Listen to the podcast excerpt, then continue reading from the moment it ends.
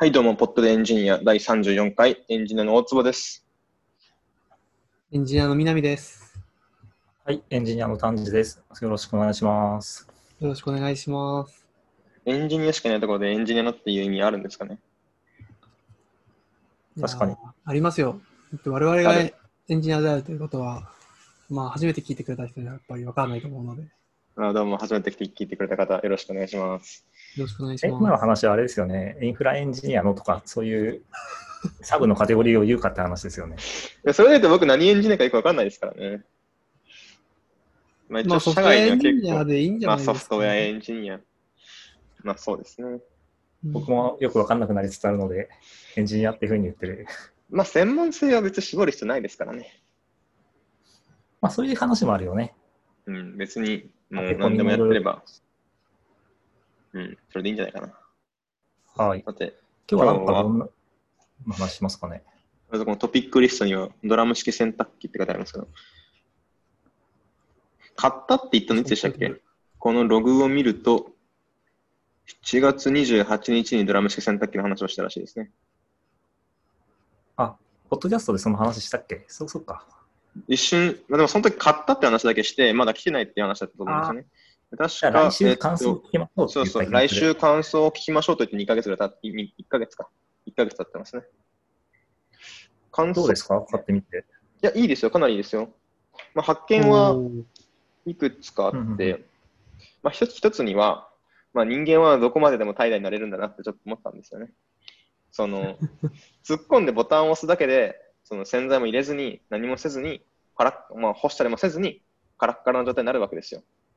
素晴らしいんですけど、この出すのがめんどくさいになったんですよね。し最初の、最初の1週間のうちは、やべえ、カラッカラって出てきたみたいな、おー、もう炭水入れるだけじゃんみたいな、すごいみたいな、やったんですけど、今なんか、あー、ピーピーって言ってカラッカラのものが入ってるよみたいな。なんで勝手にしまってくれないんだろうみたいな。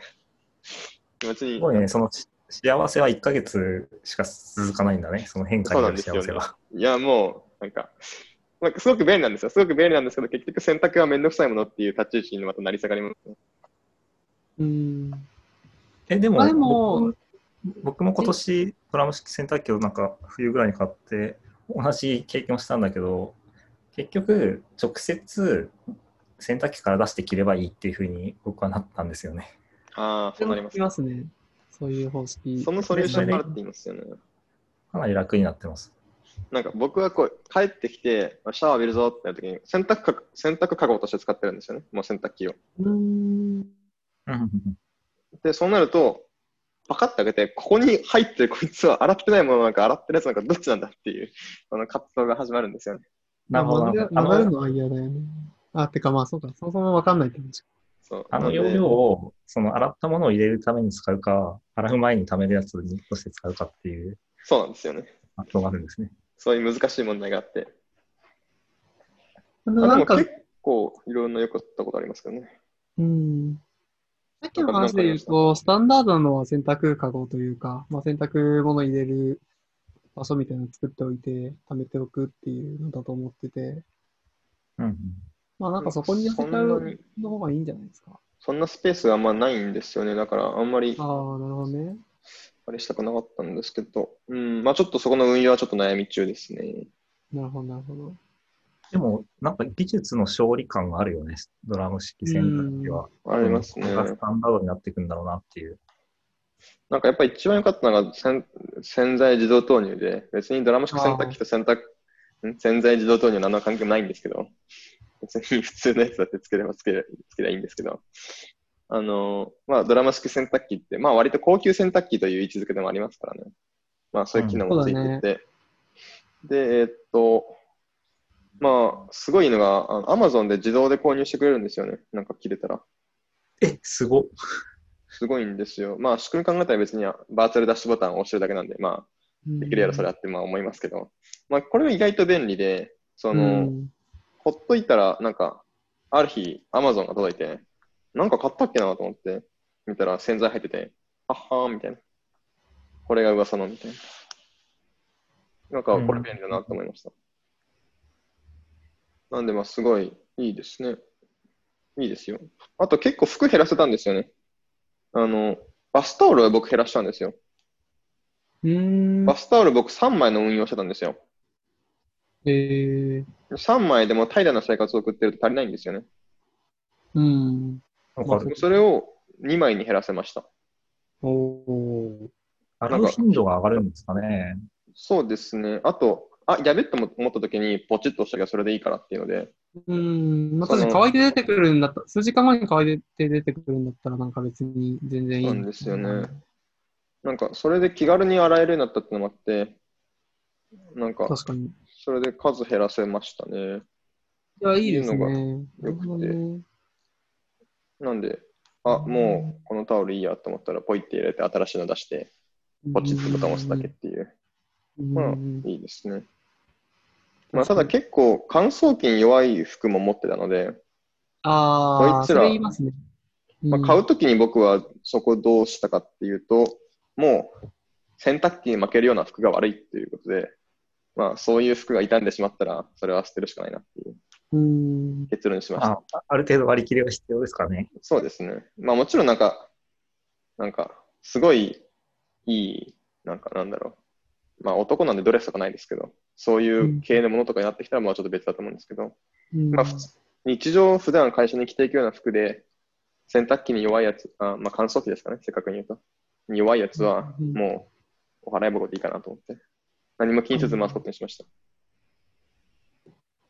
だって一回そういう強い服だけになったらもう幸せですからね。まあね、そしたらもう同じもので回せばいいですから。そうなんですよね。そこはいいなって。ただ、乾燥機結構止まるんですよね。なんか、ほぐしてくださいって言われること多くて。えまあ、3、4回に1回ぐらい、なんか、偏ったからほぐしてって言われるんですよね。えー、まあ、なんで水、平じゃないとかかな。うん、全自動とも言い切れないなっていう、ちょっとそういう気持ちが。あと、結構手入れも多いなって思いますよね。か乾燥フィルター結構、毎回ポチポチしないといけないっていうのが、結構めんどくさいなって思ってますけど。ほうほうほうあでも、トータルの手間は絶対減ってると思うし、まあ、QOL は上がるものだったなっていうそうですよね。なんかさっきその心理的な障壁は、なんかしばらく経つと慣れて上がるって話をしていたけど、多分トータルで見た実際にかかってる時間とかはすごい下がってるはずだとそう思ですね。ね。そういう意味で、まあ、使える時間が増えていて、まあ、かなりやっぱそういうのいいですよね。まあ、その洗濯機、実際にメーカーでやってる。うん20万円で買いましたけど、その、20万円で売ってって言われても嫌って言いますか？らね。おーなんか、同じお金で、まあ、その分のお金取り戻したいとは全く思ってないので、まあ、いい買い物だったことには間違いないなと思ってますね。うん。え、なんか、丹治さんがねオフラインだった？あ、僕、なんか、ビデオがおかしいので、あ、なるほど。聞こえてます？あ、聞こえてます。聞こえてますよ大丈夫です。あ、よかったです。はい。まあ、それがドラマ式選択の話ですかね。うん。いいっすねあとは、南さんは別にドラマ式ではない？僕はドラム式じゃないです。ドラマ式にしましょう。単純にスペースがないので、スペース、まあなんかそんな結構いけましたよ。僕もなんか普通の選択しか、もともと持ってた選択機でギリギリだったんですけど、測ったらいけるって結論になって、あ、でもちょっと大きいもんね。ちょっと大きいですね。いいな一人暮らし用の小さい洗濯機の置き場所と比べると。そう僕、ちょうど入る予定だったんですよ、僕の洗濯僕の洗濯機スペースに。なんですけ、ど、このホースの関係で、後ろにホースを1本通す必要があるから、ちょっとここはみ出ますって言われてしまって、あー悲しい事件が起きました。まあ、そういうこともあります。え、どこのメーカーなんでしたっけな前も聞いたか。えっと、僕は日立ですね。たちのドラム式洗濯機。日立です。ありがとう。うんぜひご検討ください。なんかこのシーズンにで新しいの出るんじゃなかったかな？ちょっとよく覚えてないけど。あ、そうかもしれない。なんか、僕、9月、ななぜかよくわかんないけど、9月に出るらしいですね。うん9月か10月か僕が探してた時期はちょうど、その、去年の売れ残りしかないっていう、ちょっと良くない時期ではあったらしいんですけど、うんまあ、夏欲しいと思って、買っちゃいましたね。確かにね。まあ、重宝すると思ってます。いや、素晴らしいですね。いいですよ。はい。え、このノートに三体がネットフリックスでっていうのが書いてあるじゃないですか。はい。ネットフリックスでやるんだよね。まあ、やる、やるんだと思います。まあ、なんか制作が決定しただけなんで、なんかその、まあ、どうなるかわかんないですけどね。うんあなんか楽しみだな、これ。3え体がねいつ、放映予定とかあるの？いや、どうなんでしょうね。なんか、詳しいことよく知らなくて、なんかテッククランチかなんかの記事僕見たんですよね。で、えっと、その作制作権かなんかをネットフリックスが買ったよっていうニュースを見て、いいやんけって思ったんですよね。なんか、それで言うと、なんかアマゾンもそうなんですよね。いろんなところでいろんな話があって僕もよくわかってないんですよね。中国国内でも結構、なんか、あ、ここやりますみたいな話とか、ああるんだとか思いながら、結構、いろんな話があって、だからわからないんですよね、僕も。うんただ、まあ、ネットフリックスがやるって言ったらやるんじゃろうと思ってるので、ままあね、あ、いいんですけど。ネットフリックスがやるって言ったらね、まあ、ネットフリックスの気持ちだけですからね。そうなんですよね。そうだよね。なんか、アマゾンとか、あとなんか中国系の企業も名乗りを上げてた気がして、なんかこの中では一番、僕の中では一番クオリティが高い、期待値が高いなと思いました、ネットフリックス。いやよかったなって思ってる。。そうですよね。まあ、これ、なんか、僕、アップルが買うんじゃないかなと思ってたんですよね。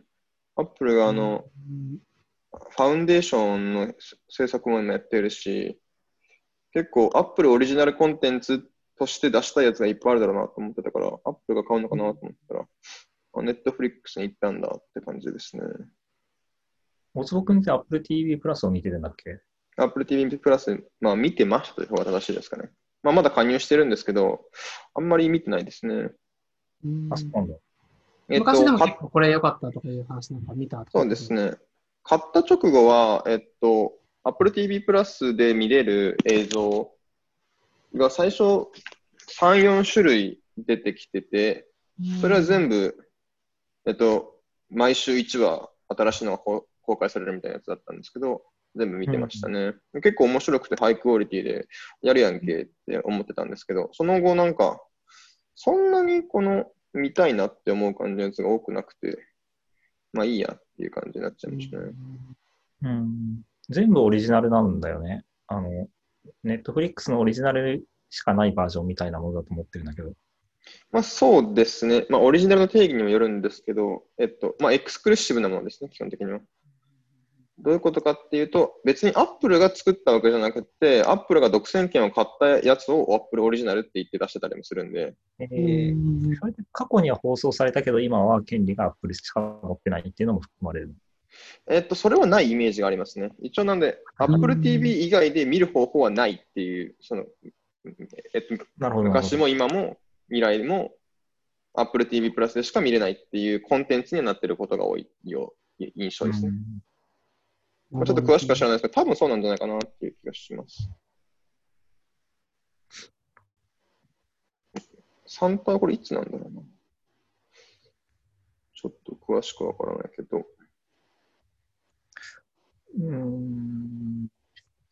ゲームオブスローンズの制作指揮をした人がやるのかな？えー、すごいですね。すごい。まあ、僕、ゲームオブスローンズ1ミリも見てないんですけど、次のゲームオブスローンズは3体だって言い続けてるので、これ嬉しいですね。よく知らないけど。ただこれ、中国語で多分話されるんですよね、メインのダイアログは。うん。になりますよね、多分。多分原作に忠実に中国語パートは中国語で、英語で喋るところは英語でっていうふうになるんじゃないかなとか思ってて。どうなんですかね。ぼ僕の印象では Netflix って中国でそんなに浸透してないと思っていて、ああ、アメリカ市場向けだから、英語で話して字幕をつけるのかなと思ってた。でもなんかこのご時世でそういうことしたらちょっとなんか文化東洋的な話になったりして大変そうじゃないですか？確かにちょっと面白いな。何語で話すんだろうん。じゃあそれこそ僕ゴースト・オブ・ツシマとか。ゴースト・オブ・ツシマとかが、なんか全部英語だったら結構嫌じゃないですかみたいな。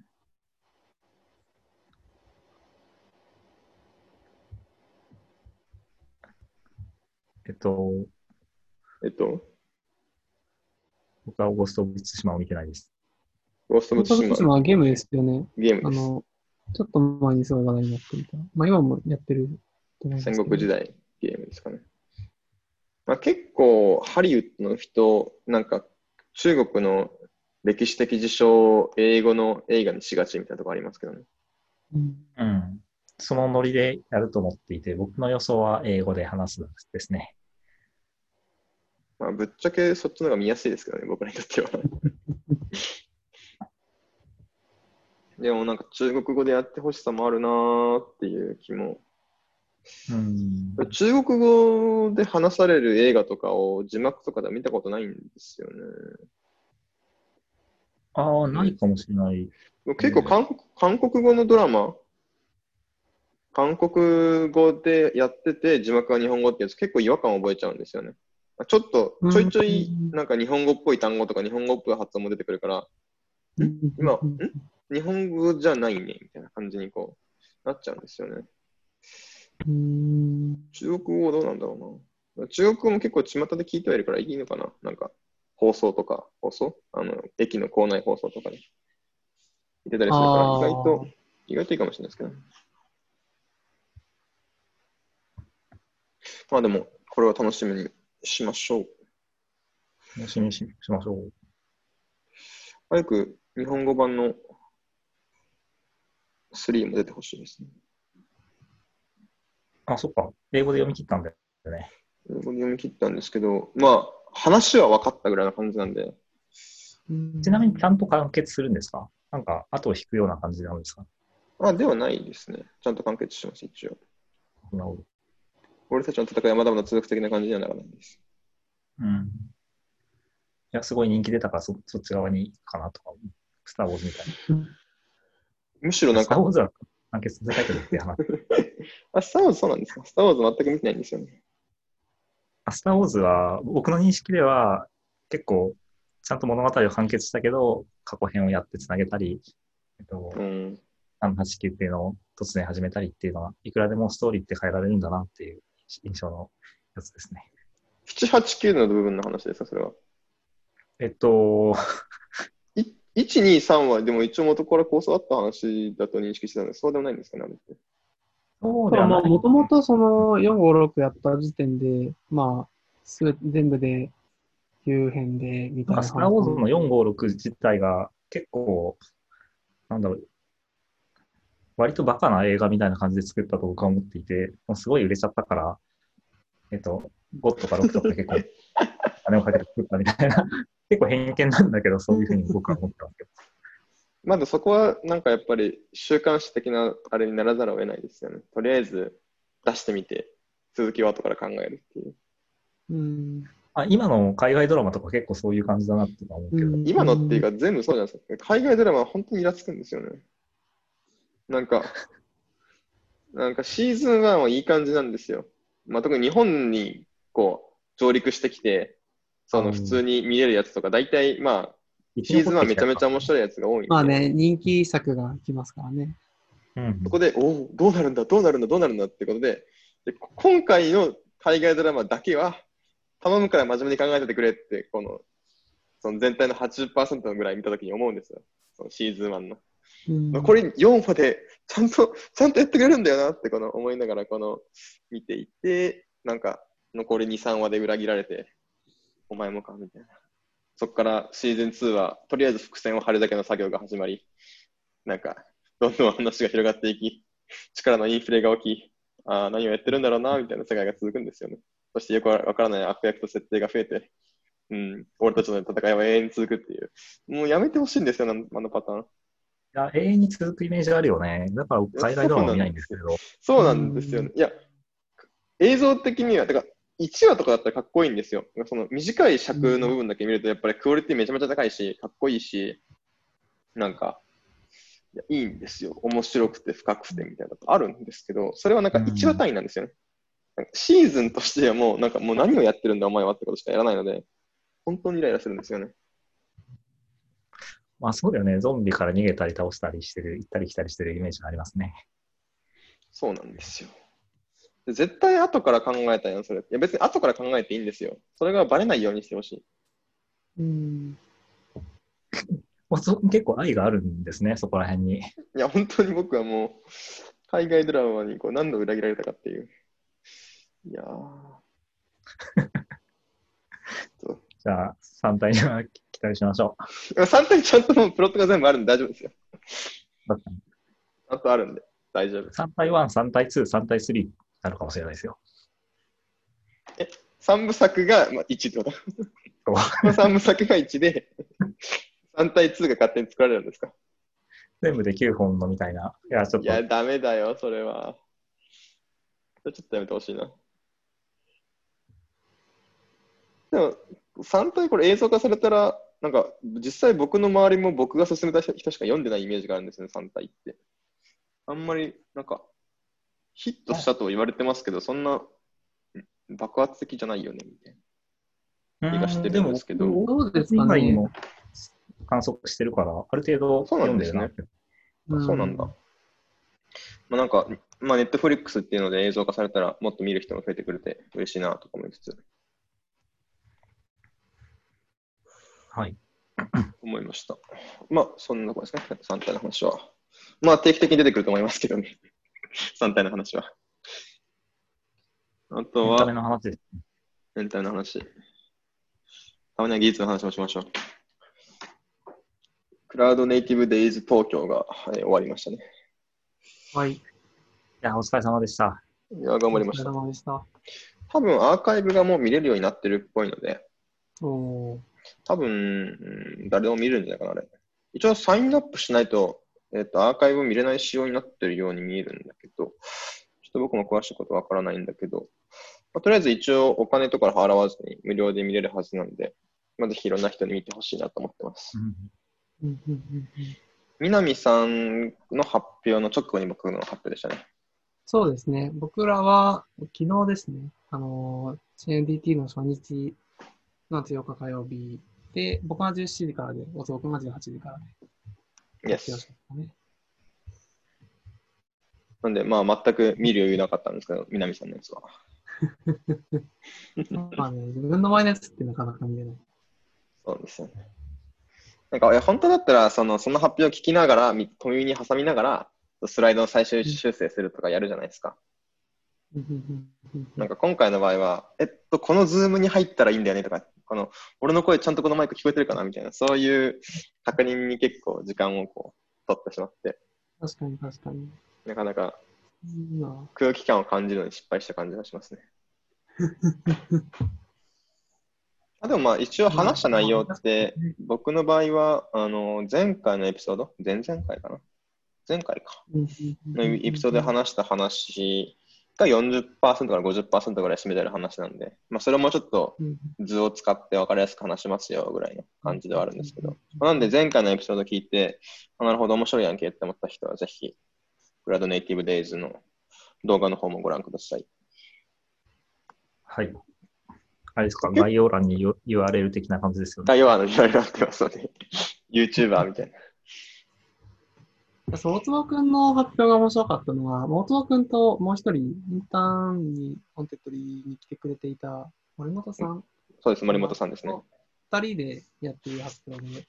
でまあ、よくある二人の発表って、どっちかっていうと、その、パートが分かれていて、片方が話したら、じゃあ次、ここからは私が話しますって言って、なんか話すみたいな、多いかなと思うんですけど、まあ、そうではなくて、結構掛け合いで進んでいくみたいな感じだったんで、そうですね。これは斬新で面白いな、というふうに 思いながら、僕は聞いてました。試して合点って社内では言われてましたね。白々しい芝居で、そうなんだとか言って。なるほど、なるほど。でもさ、そうなんですよ。言っているのは面白かったです。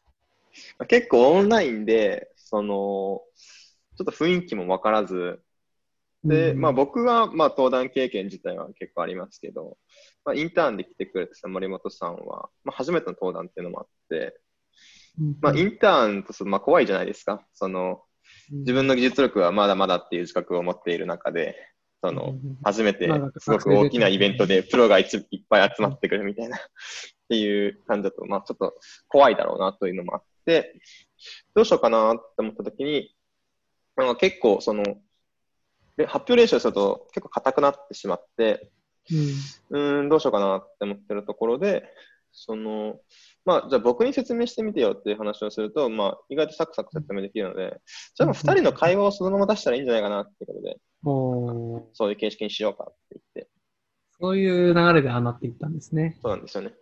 えーそれで、あの形式でやりました。いや、でもすごい面白くて分かりやすいし、いい発表だったと思います。結構やっぱいいなと思ったのは、その、その話を飛ばせるんですよね。なんかその、でもさ、でもさ、でもさ、つって俺思ったんだけどさ、っていう感じで、その、話のつなぎに困るなみたいな、このスライド急だなみたいなやつが、あん結構緩和されていいなっていううん、気がしましたね。あ、そういえば僕思いついたんですけど、こういうことやったらいいんじゃないですかね？みたいな。あじゃあそれについて考えてみましょうみたいな。言ったらこう全然違う話にできるんで、うん。すごい楽っちゃ楽だな。うんあと、片方、が途中で何かを忘れ言い忘れたときに、あこういうとこもありますよね、保管できるみたいな。うん。のもあるので、まあ、これ、うん。二人ともが100%その発表できるっていう前提はあるんですけどね。まあ片方が直前に休んでしまっても、代わりに全部できるみたいな状態にしておく必要はあるんですけど、まあ、結構おすすめの方式かなと思います。まあ、結構これ、あの、うん。その、オンラインだからできた方法だなと思ってて、その、結構対面でこれやると、結構寒い空気が流れるだろうなと思って。漫才スタイルだもんね。まあ、漫才だなとは思いました。まあ僕僕らもこうやってこう3人で話してますけど、まあ、3人でただ話してるだけだから、まあ、この後何人聞いてくるかわからない状況でも話せるわけじゃないですか。これでこう、ステージの上で3人ゲラゲラ笑って喋ってたら、結構辛いんだろうなっていう気持ちもするんですよね。まあ、ちょっと話せ、話し方違うだろうな、みたいな、あの、思うんで、まあ、オンラインだから取れた手法の一つだなって思ってます。うん。オンラインって、そのフィードバックがすぐに返ってこないから結構やりづらいじゃないですか、発表とか。そうですね、そうですねう。んそこら辺も、まあ、あまあ、ある意味やらせ、やらせというか、決まった反応だけど、そこら辺があっていいいいなと思います。そうですね。まあ、まあ、反応がないからこそ、その、ちょっと寒いことやってもいいし、反応がないからこそ、その、なんですかね、こう、二人で相手に反応してあげるっていうのを作ってあげるっていう、まあ、なかなかうまくいったやつかな、みたいな、思ってます。あとさっきの話でちょっと思ったのは、なんか聞いてる側って結構、その、いろいろ気がつきやすいなと思っていて、その、うんうんなんだろう、まあ、もうちょっと冷静な視点を持てるというか、なんかやっぱ話してると結構若干テンパってしまったりとかがあるから、まあそういう意味でも、まあ聞いてる側がフォローできるみたいなのはいい形だなっていうふうに思います。ありますね、ありますね。あとなんかそうんの、二人で、その、じゃあここまで僕が話して、じゃあこの後南さんお願いしますっていうふうにやると、なんか自分が話したときに、あれ、あの話直前にちゃんと差し込もうって言ったのにこの人忘れてるなとか気づいたりしますよね。結局そこで助けてあげられないじゃないですか。なんかまあそうだね。そこで気づいた方がすぐ助けれるってやっぱいいですよね。うん。まあ、ぜひ使ってみてください、この登壇方法。おすすめですよ。多まあ分そんなにこんなことやる人いないでしょう。なかなかチャレンジングなことができてよかったです。そうですね。いや、すごい特徴的で面白かったですね。それでバズったりしないかな？この発表が面白いんで。え、そういうブログポスト一個作ったらいいんじゃない？なんか漫才スタイル。なぜ我々はこの方法で登壇しようと思ったのかみたいな。これのメリットみたいな。とか、相手を助けられるみたいそうそうそう。大坪メソッドって言って、遅メソッドですね。な。いや、いいですね。いや、人、なんか自分の名前がついてもちょっと残したいですよね。大粒メソッドです。まあ、今の時代言ったもん勝ちかもしれないですね。まあ、確かに。え、大粒メソッド知らないの？とりあえず言っとけばいいっていう。あ、それ大粒メソッド使ったらいいよ。なんかじゃあやります。はい。あとは、ああ、Chrome エクステンションって書いてますね。なんか Chrome エクステンションの話もちょっとした気がするんですよね、前に。うんうんうんうん第5回ぐらいに。えすごい記憶力だなと思いました。そうかな。なんか、なんかやった気がするんですよね。まあ、ちょっと便利な Chrome エクステンション作ってて、えっと、意外となんか、作ってみたら便利だなっていうのは結構あってですね。うん。まあ、一つにはカスタムヘッダーをいつでもつけられるっていう、まあ、Chrome extension 作ってて、まあ、その、で、どんなヘッダーを入れたら便利かみたいなのが簡単に分かって、ポチポチ押すだけでカスタムヘッダーがつけられるみたいなものを作ってて、まあ、これが、えっと、まあ前回話した Kube フォークっていうコマンドにも結構便利なんですけど、それ以外にですね、あの、 React をいじれるようにしたんですよね。うん。これが結構便利で、えっと、その社内の、まあ、フィーチャーフラグみたいな基盤で、その、まあ、いろんな挙動をフリップできるっていう、まあ、フィーチャーフラグ基盤と呼んでるものがあるんですけど、まあ、サーバー側の挙動を切り替えるっていうのはよくあるんですよね。その AB テストの A の部分が見たいとか B の部分が見たいみたいなことは結構あるんですけど、これのちょっとフロントエンドでも同じようなことをしたら結構困るなっていうのがあって、そこで、まあ、その社内のライブラリのその適当なフックを、まあ、 React フックですね、を呼んでいると、そのフックの値を、まあ、その Chrome extension から簡単に変えれるっていう機能を作ってみたら、まあ、結構便利なんですよね。なので、とりあえずコンポーネントだけ作っておいて、まだ完成してないからユーザーには見せないんだけど、とりあえずマスターにマージしながら、どんどんどんどん機能をいじっていくみたいなことがまあできるようになるんで、まあ、結構便利ですね。これまで結構そういうことをするために、まあ、こういうクエリパラメータをつけたら、そのクエリパラメータがある状態ではこういう挙動をするみたいなことをやってる人とかうん、社内でもいたんですけど、まあ、それに一つレールを敷いてあげると便利だなっていう感じですね。まあ、カスタムヘッダーをつけることでもいろんなデバッグ機能アクティベートできるし、まあ、これにもあのヘッダー伝播ををしているので、すごい後ろ側のマイクロサービスにも届けられるし、みたいな Chrome extension 作ってて、まあ、これも結構使い勝手がいいので、まあ、今後拡張していきたいなって感じですね。うん。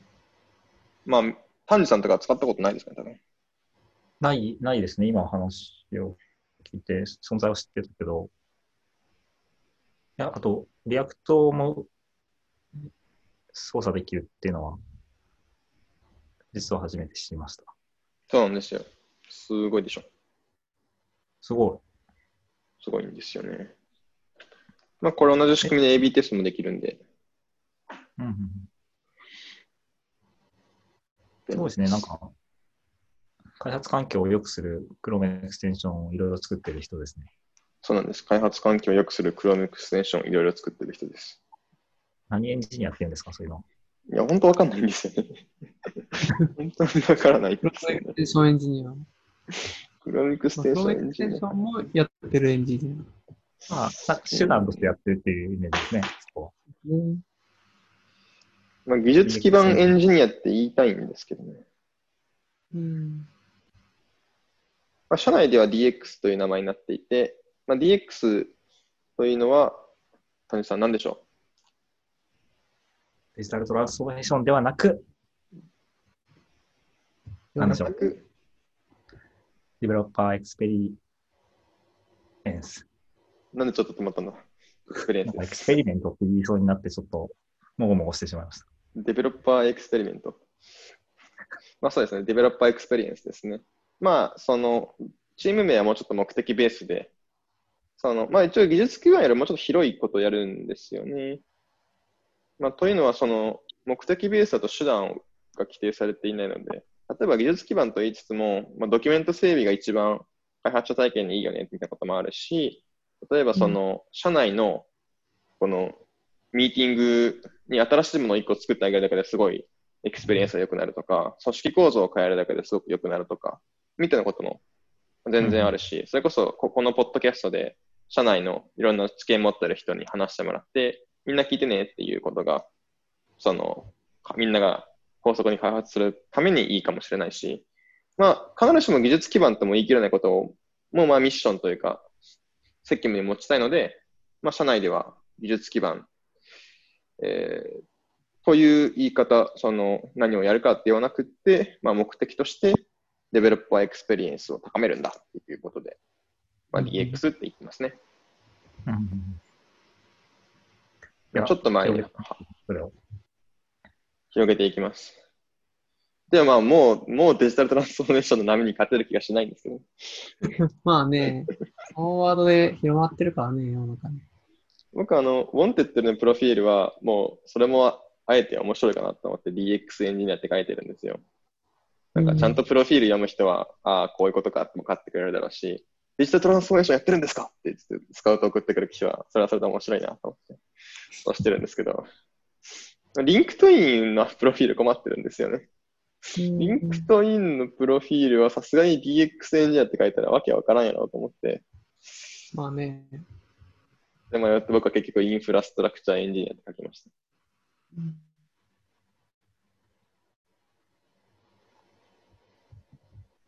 なんか結構海外の会社とかで、いわゆるこういう技術基盤、まあ、Kubernetes の周り維持したり、社内ツール作ったり、CICD 整備したりする人、まあ、インフラストラクチャーチームって名乗ってる人多いイメージがあって、まあ、インフラストラクチャーって基盤だし、うん、まあ、そうだよね。って思ってはいつつも、まあ、ウォンテッドの場合は、インフラチームっていうのがちゃんとあって、そこと結構責務範囲が違うっちゃ違うので、うんと、あんまりインフラチームと名乗りたくもないな、みたいな。悩ましいですよね。なんか割と、かぶってる部分も多いなとは思うので、そうですね。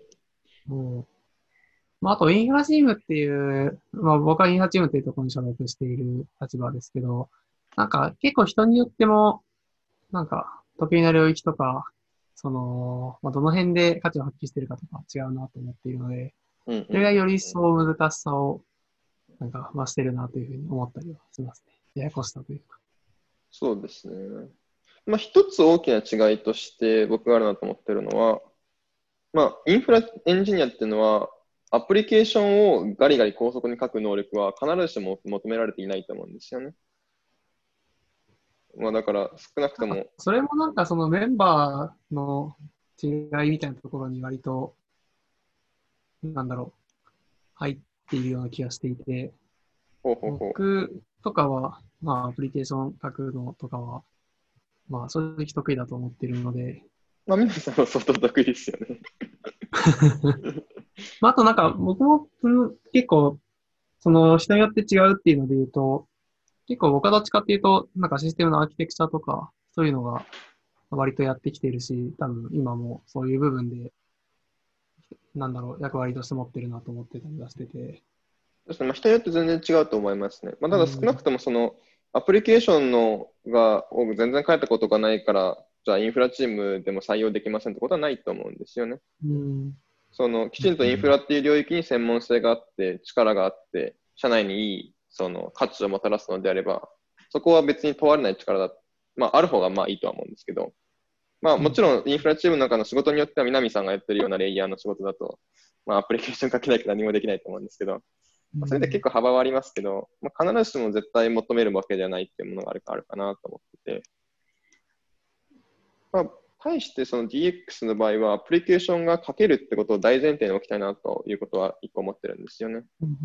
というのは、まあ、一つ大事なこととして DX チーム、まあ、技術基盤チームっていうのは、いつでもプロダクトを書く人間にコンバートできるってことが意味があることかなというふうに思ってて、結局、その DX チーム、技術基盤チームがやることって将来投資なので、そのちょっと今将来投資に手を回す余裕がなくなったので、アプリケーションを書いてくださいって言われたときに、はい、わかりましたって言って、そこで戦力になれるっていう乗戦力を投資に回すことに、まあ、意味があるかなと思ってるんですよね。なんで、なんか、アプリケーション、まあ、どっちかって言ったから、ややり結果的にやることはかなり近いんですけど、そのアプリケーション側から来た人間としてやり続けるってことが一個大事かなっていうのは DX にいて思うことですね。だからインフラチームとアプリケーションチームで、まあ、アプローチが上からと下からでちょっと違うのかなって思ってます。まあなんか、あと、一応、その、最初に言ってくれていたゴール、設定の違いっていうのは、まあ、やっぱりあるなとは思っていて、そうですね、そうですね。あの、その、まあ、開発生産性を上げるっていうのを主眼に置くのか、まあ、なんだろうな。まあ、システムとして、その、まあ、そもそも安定して動くみたいな部分だったり、まあ、パフォーマンスとしてちゃんと出るみたいな部分だったり、まあ、こういうアーキテクチャだったら、まあ、こういうふうに開発がうまく回るみたいな部分だったりとか、なんか結構そういう視点で、インフラチームだと考えてることが多いなと思うので、うんうんうんうん。なんかその辺は違うっちゃ違うっていうのはありますよね。そうですね。あと、まあ、今のところそういう問題起きてないですけど、一応意識しておいた方がいいなと思ったのは、モチベーションの違いっていうのは一個あるなと思ってて、まあ、その、まあ、幸いにも、あんまりそういう対立が起きにくい構造の会社にはなってますけど、まあ、すごいその悪い方向、悪い方向に行くと、まあ、インフラチームはコストを抑えたいわけじゃないですないですか。インフラのコストを。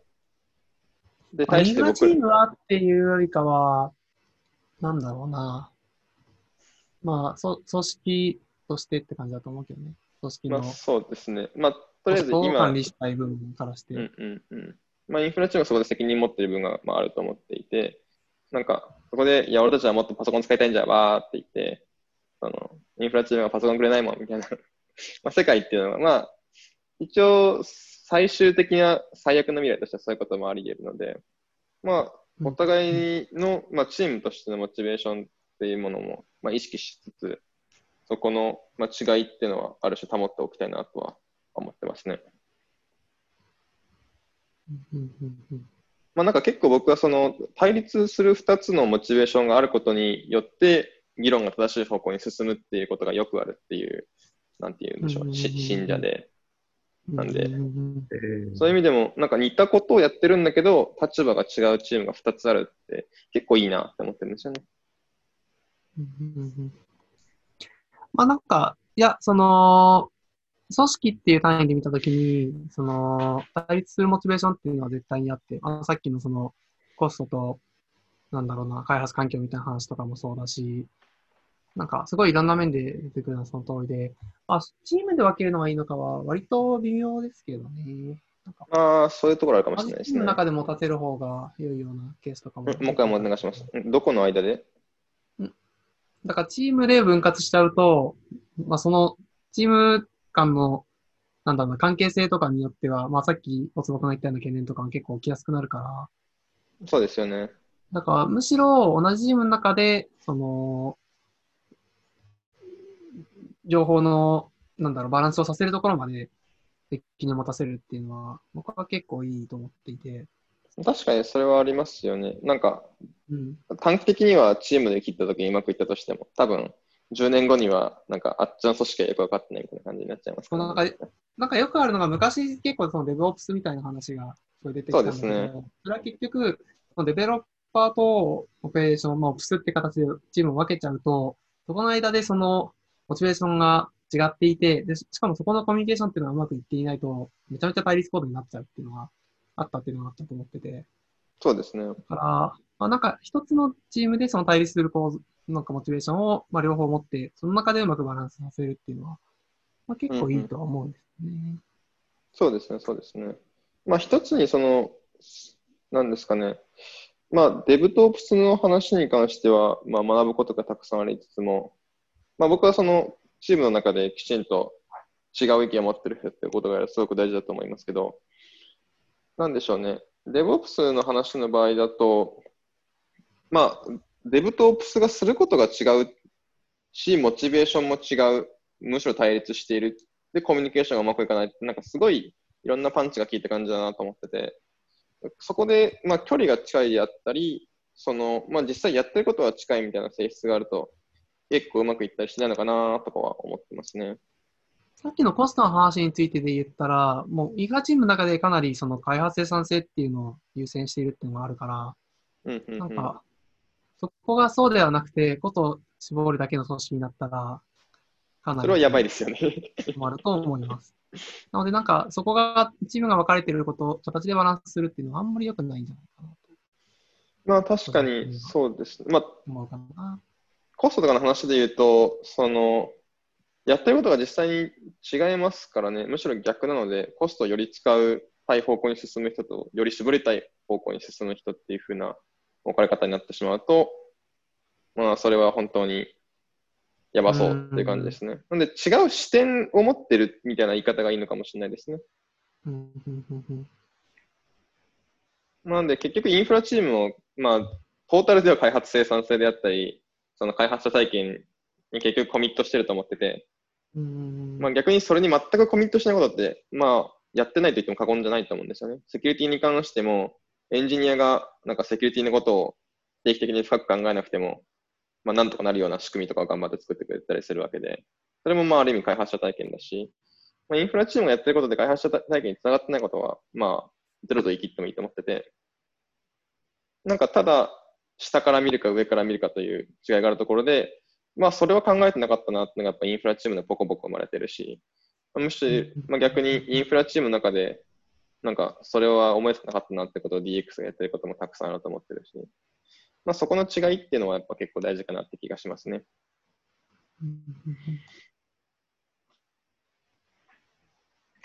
そういえば結構これ時間経ってますね。そうですね。これ、40分タイマーが勝手に動くと思ってたんですけど、まあ、動かないから、今日はこんなもんですかね。そんなもんですか？なんか、丹治さんがさっきから喋んないですけど、付け加えることあります？ね。そんなもんですか？いや、面白い話だなと思って聞いてました。聞いてました。じゃあ、ね。次回は結、構時間になってしまいましたね。次回は丹治さんの組織論をじゃあ、なるほど。なるほど。はい。まあ今日はこんなとこですかね。まあ、こんなことですかね。じゃあ、えーっと、今日はドラム式洗濯機の話をしたんだ。それから、しましたね3体、だえー、CND、単体。クラムエクステンション、それから、まあ、組織、DNX、DNX? DX とインフラチームの話だったりをしたりしました。はい。じゃあ、第34回はこれで終わると思います。お疲れ様でした。お疲れ様でした。お疲れ様でした。れ様でした。